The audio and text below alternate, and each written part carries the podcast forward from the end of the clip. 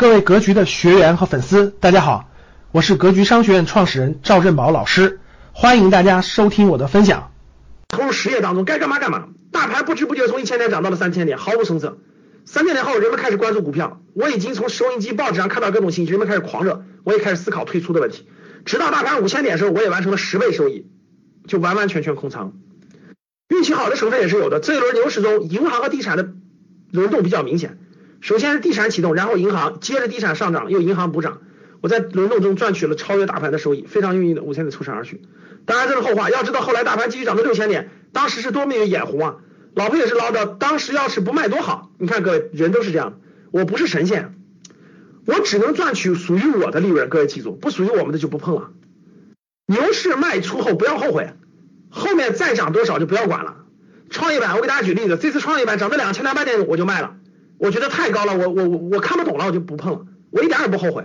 后来创业板涨到四千点，我一点也不后悔，因为我看不懂，我只赚我能赚的利润。创业板前期我也买的，后面我就卖掉了，我我我不赚，那钱赚不了。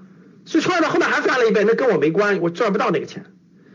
不要以为我是神，大家看，二零一五年的五千点我就没跑，一股没卖，满仓暴跌。大家知道他买的什么？他买的是浦发。现在又涨上来了，人家没过没过了半年多，人家就回到了高点。二零一七年五千点空仓出逃后，将近一年，看着股市从六千点跌到两千点，别提我感觉多爽了。看到满地黄金啊，也开始抄底了。这时候选择买港股，因为生意关系啊，资金在港股，所以买港股比较方便。当时选择了零七二的股王阿里巴巴。金融危机时，零八年阿里巴巴股价已经跌去百分之八十了，大概七港币。还有蒙牛受三聚氰胺事件影响，一天跌了百分之七十，也是七港币左右，没错，你没看错，我也没记错，一天跌了百分之七十，所以我就开始抄底了。大家想想，跌百分之七十够你够牛了吧？你以为我很牛逼？错了，我抄底时候阿里巴巴又跌了百分之五十，各位看见没有？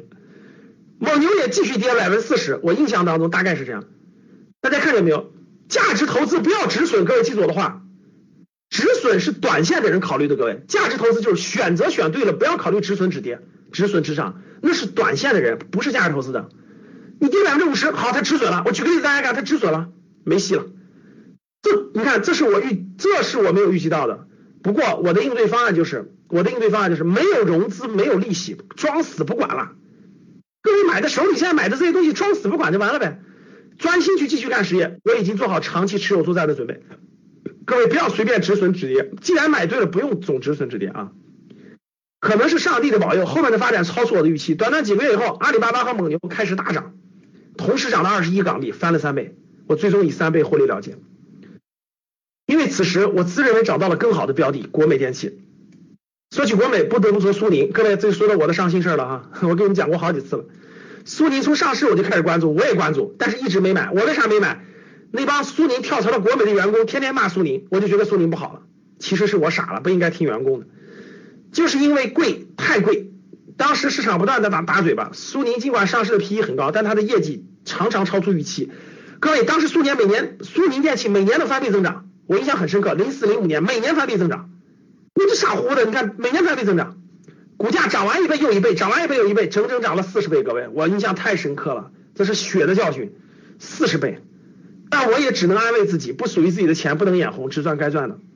因为当时我在国美工作，大家懂了吧？所以你想苏宁，我能不关注吗？哎呀，这个对我的冲击太大了，四十倍啊！所以他也让我深刻的思考了投资，让我深刻的，让我一定要下次能够抓住更好的这样的，让我就至少他激发了我的更大的兴趣和潜力，对他的关注。感谢大家的收听，本期就到这里。想互动交流学习，请加微信二八幺四。七八三幺三二二八幺四七八三幺三二，欢迎订阅收藏，咱们下期再见。